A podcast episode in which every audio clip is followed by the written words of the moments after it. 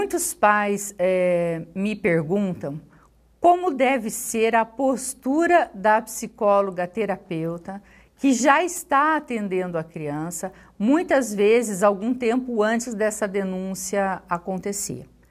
Perguntam se ela deve, é, se é um dever ético dela fazer um relatório para juntar os autos, se é um dever dela ouvir este pai ou não.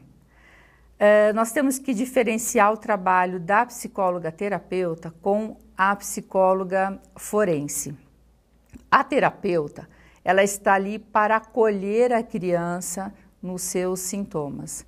Muitas vezes ela se nega a conversar com o acusado. Ela diz que só quer ouvir o que a criança tem a dizer, sem se importar se isso é uma verdade ou não. Já a perita do juízo vai obrigatoriamente ouvir todas as partes envolvidas, inclusive fazer a, ob a observação da interação de pai e filhos, eh, mãe e filho e pai e filho, ou se for avós, avós e neto, enfim. Ela vai observar o acusado com a suposta vítima. Já a terapeuta pode se negar.